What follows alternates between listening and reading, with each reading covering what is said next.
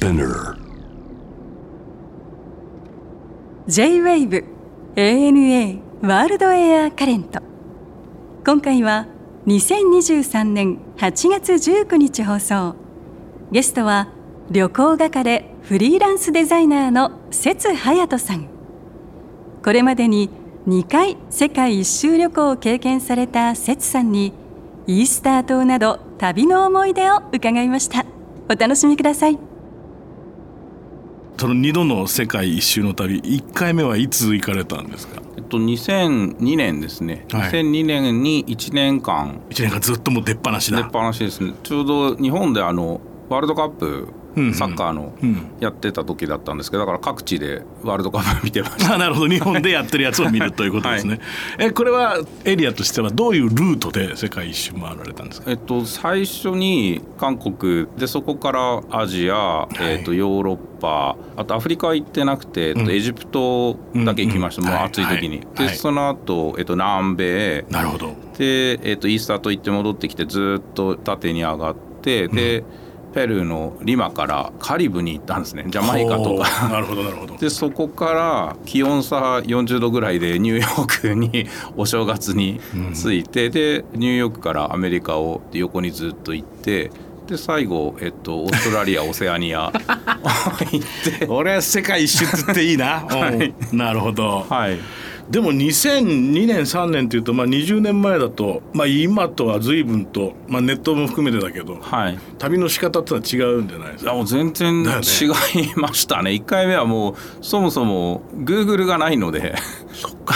だから Google マップがないのとあと w i f i がないですね。だからインターネットカフェみたいなところに行ってはい、そこでパチンコ屋さんみたいにあのいっぱいモニターが並んでるところで1分いくらってお金払って。ありましたね、はい。そういう時代。っていうかそうでしたもんねずっと、はい、だから本当に日本のことあの YouTube がないので、うん。まず動画とか映像は見れないので写真とかは見れるんですけど、だから日本に帰ってきた時にあこの発音は違ってたんだとか結構ありましたね。あなるほどね。そして、うん。はい。その1回目の世界一周を終えた後に今度2度目が参ります、はいはいはいはい。え2回目ってのはいつなんですか？1回目は2019年で、えー、とこれまた日本でラグビーのワールドカップが でそれでラグビーのチケットが当たってたので、うん。それでちょっと早めに3ヶ月で帰ってきちゃったんですけどええ。1回目は1年。で2回目が3ヶ月。3ヶ月、はい。でこれもまたやっぱりそのアジアヨーロッパアメリカそうですね、もはい、あるわけですか、ルートとしては似たような感じなんですけど南米とかオセアニアは行ってなくて、うんだからアジア、えっとヨーロッパアメリカ。で最後ハワイに寄って。なるほど。でハワイから日本に帰ってきて帰ってきた翌日に札幌で、えっとラグビーの試合見ました。なるほど。でもさっきもちょっと話しましたけど2002年3年の旅とはもう随分旅の形が違いました違いますね。もう驚きましたね。あのインターネットがないと、はい。もう旅行できないっていう感じがすごい驚きましたね。もう、あの前のところだとまずその場所に着いて、はい。ホテル探してみたいな感じなんですけど、えイタリアで「あいいなここ泊まろうと思って泊めてくれ」って言ったら、ん。この場で撮ってくれって、ん。ネットで。んで言われて、でえなんでだってここでそのまま いるここここにいるのにね、もうその宿にいるのにね。フロントにいるのにね。よくありがちなんだよねそれ今。でなんかやっぱりその支払い能力とか、はなんか多分そういう関係でだと思うんですけど、その場でホテルズコムとかで取った方が安いから。ってそうそうそう。そそうれで。トリップバイザーでやってくれって言いますもんね、言われます、ね。言われます、はい、でその場で取ってはいっていうことがナポリかな？でありました。ああ時代変わりましたね、はい、あとはまあウーバーとかみたいなそのライドシェアはい。がやっぱ圧倒的に発達してるので、はい。その最後のハワイうんとかはあのレンタカーを一切借りないで全部ウーバーで、あの回りましたね。そうね。あとはまあちょっと経済的な発展がもうあらゆる国ですごく前に行ったそのアジアの国例えばベトナムとか多分5階建てのビルぐらいしかなかったんですけどもう今ピカピカだしタイも驚きましたね。そうね。もうピッカピカで。あとはあのニューヨークとか、はい。ロンドンみたいなええ。その都会はい。にある電子看板みたいなのが、はい全部サイネージにはい なっててあのピカデリーサーカスにあるこのぐるって回ってるあのそこが全部サイネージになってて前はあの日本の企業が何社か看板であったりしてた あれが全部サイネージになっっててすごくびっくりしたのと,、はい。とニューヨークも真ん中のそのね。はい、ところが、タイムズスクエアはい。前はカップヌードルかなんかだったと思うんですけど、あれがね。電あの電飾じゃなくてサイネージになっててあれを見るとその渋谷のスクランブル交差点とかあのサイネージの大きさとか、うん。明るさとか音とかがん。もう段違いだなと思って、うんうん。それはすごいショックでした。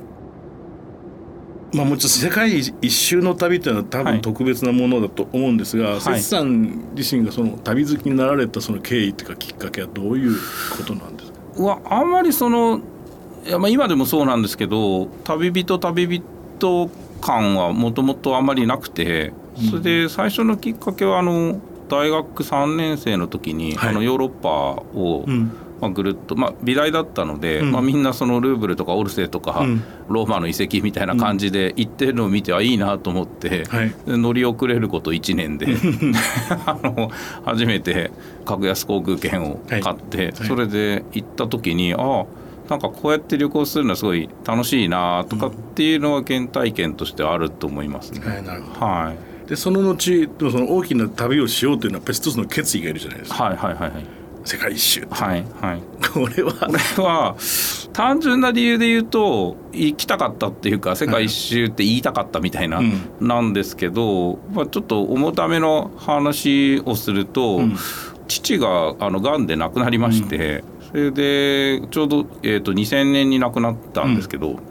その時、まあ、癌なんで、まあ、死ぬまでにちょっと時間があるんで、ん何をやりたいかってなんか最後にやりたいことはないかみたいなことを聞いたら仕事って言ったんですよね。でも典型的なこう経済成長サラリーマンだったので、はいあまあそうかと思って、まあ、仕事ができるようにいろいろ工面をしてで、まあ、亡くなった後にはたと考えて、僕がなんかこう本当にやりたいことは何だろうとかっていうことをその時に思いまして。で大学卒業すると割と結構多くの人があの留学とかでうん。いろんな国に行ってるのを見て羨ましいなと思ってたんですね。で留学に行きたいのかっていうといや 単に海外に行きたいだけだなっていうことだなるほど。なるほでその海外に行くっていうことはやりたいことで今やっといた方が良さそうだなっていうことに気づき、あだったらもう会社辞めたら365連休だなと思って。でそれをキーワードにしてなるほど。であんまりそのだからバックパック旅行の貧乏自慢っぽい感じも嫌だし、うん。パック旅行みたいなこう決まってるルート行くのも嫌なので、なんか脱パックパックとか言いながら、あのそういう感じで行くふうに決めて。なるほど。はい、でも大学卒業されて就職されたわけでしょそうです。はい。でもそれはどういった関連の美術の大学出た後ってどこ行くんですか？はデザイン科だったので、まあ、なるほどデザイン事務所だったりとか、うん。あとは広告代理店で活躍するみたいなのがまあ花形というか。まあね我々の世代割とそういうはい。一つ道がありましたもんね、はい、まあそれに落ちちゃって、うん。でまあもともと受けてた富士通って、はい。あのネットというかまあ当時は IT っていう言い方もなかったかもしれないですけど、まあ、そういう通信の会社が当時96年だったんでもう本当インターネット元年みたいな時だったのでなんか面白そうだなと思って入ったんです、まあ、留学したいって言ったらいや一回働いた方がいいんじゃないのってまあそれは言われますよね。それで働いてみたらあの想像以上に面白くて、まあ、インターネットが始まりだっていうことでもう何やっても最初だし、ないものを作っていくっていうのもすごく楽しくて、はい。それで、まあ、割と面白いことを5年ぐらいやってちょっとその部署ごとあのスピンアウトって言ってあのベンチャーになったんですね。そこのだから立ち上げをみんなでやって一回ししてで 世界一周行きたいんですけどって 言ったの？社長に言ったら「いやそれは絶対行った方がいいよ」って言われあ引き止められるかなと思ったら、うん。全然 そんなことはなくてもう今むしろ今のこういう時こそ行った方がいいよって当時の社長に言われまして、はい、それで。でもよかったね、はい。なんかまあよかった。でそれいろんな人生がいろんなところに岐路があってどっち選ぶかで変わってくるからそれはねあの時何したらとかうん。っていう話じゃないけどはい。でも楽しい人生をチョイスされたと思いますね。本当？まあ偶然っていうかまあそのお 親の、まあ、仕事自体面白かったんで、うん。何もなければ多分ん。そのまま普通にサラリーマンとして働いてたんだと思うんですけど、やっぱりそのタイミングであの行けたのとあと一人で行くのが寂しかったので、まあ、当時付き合ってた彼女に、世界一周行くから一緒やめていかないって言ってで最初は何言ってんのこの人みたいな感じだったんですけど。道連れやんそれ。そうだって、まあ、結果だからその後に結婚できたからよかったんですけど。もうあのどこが一番良かったですか？やっぱり定番で 聞かれるんですけどその時にもう即答で言ってるのがイースター島。本当。はい、イースター島と,、えー、とニューカレドニアの天国に一番近い島ウベア島っていうんですけど、はいとあとオーロラ。でカナダのイエローナイフっていううん。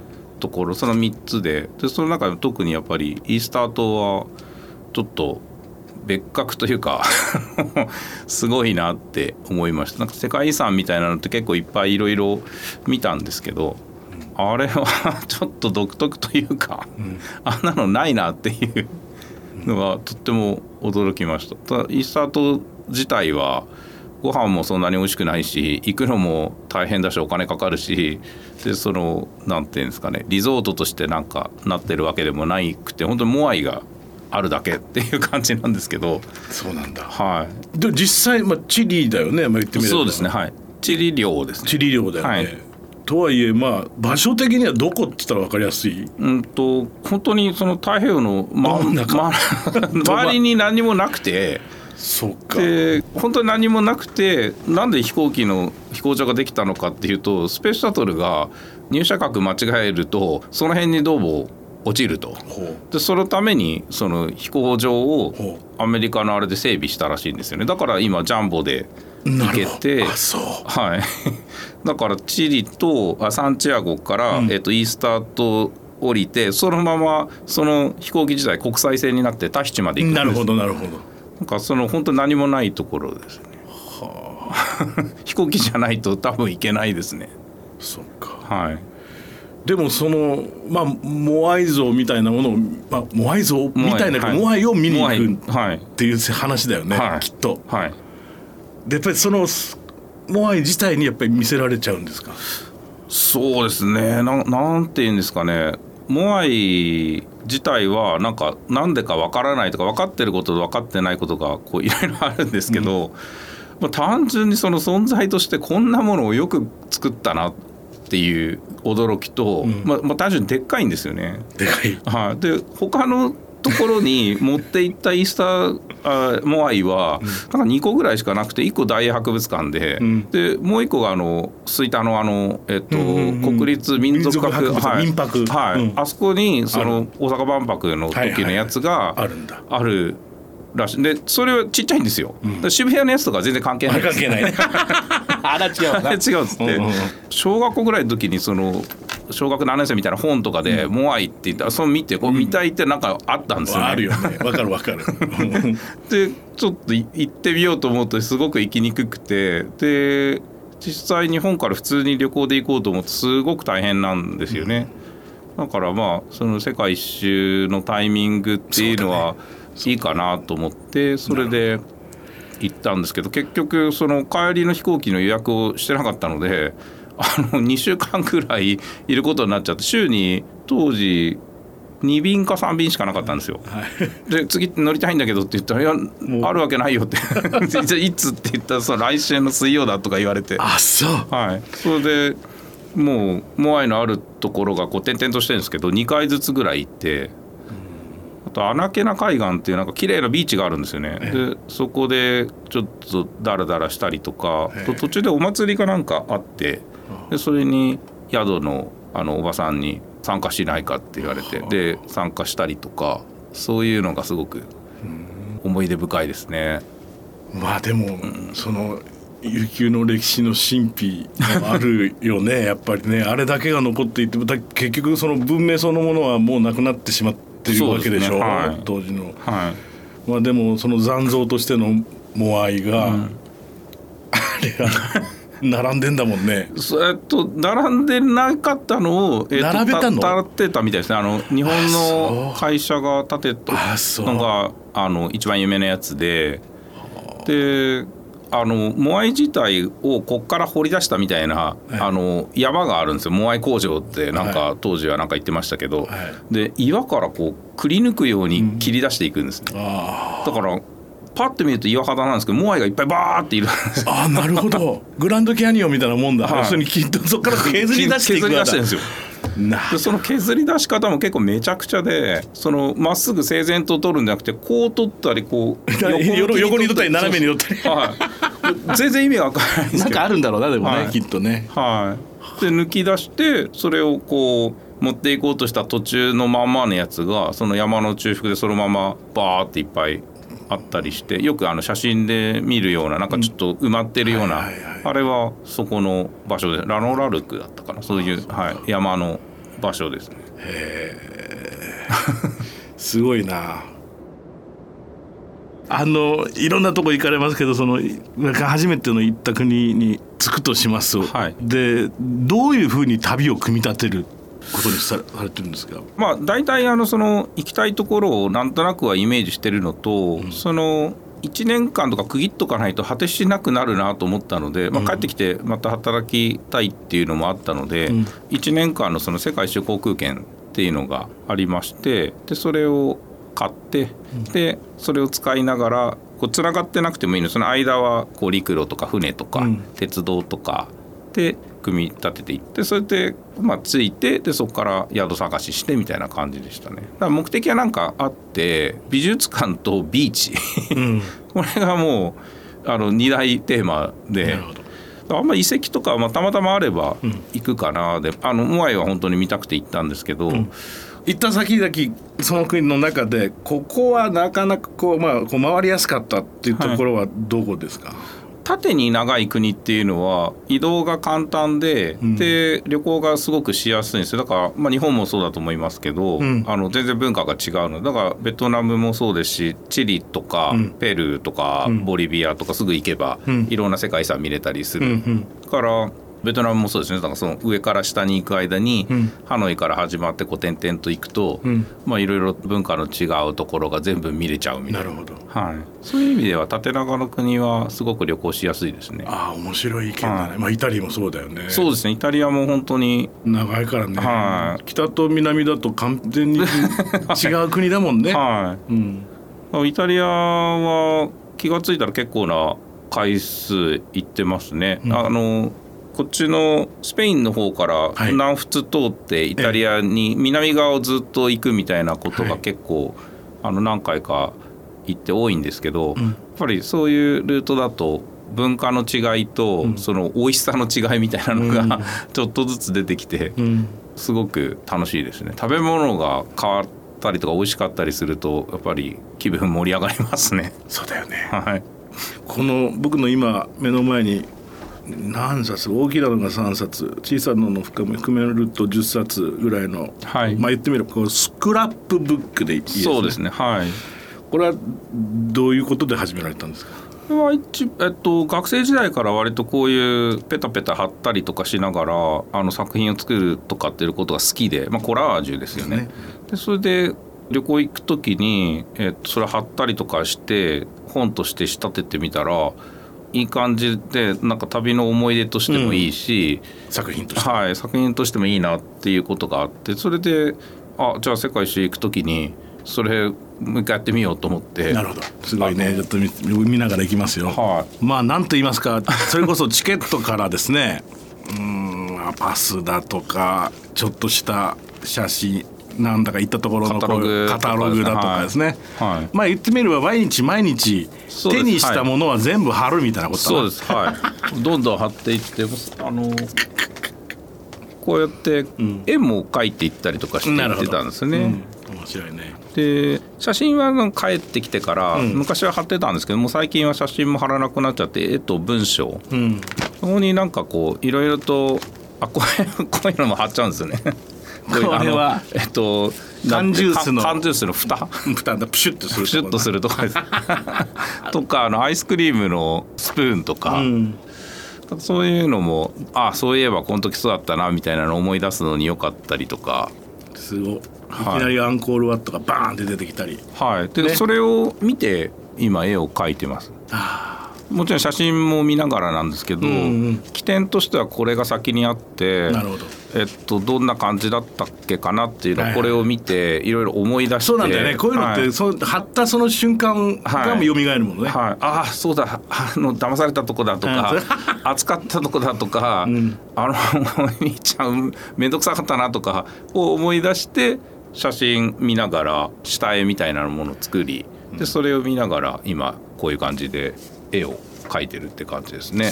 そっか。僕もねこれね20代はね全く同じことしてましたよ。あ本当ですか？旅に行ってったら全部こうやっておん同じことしてたな。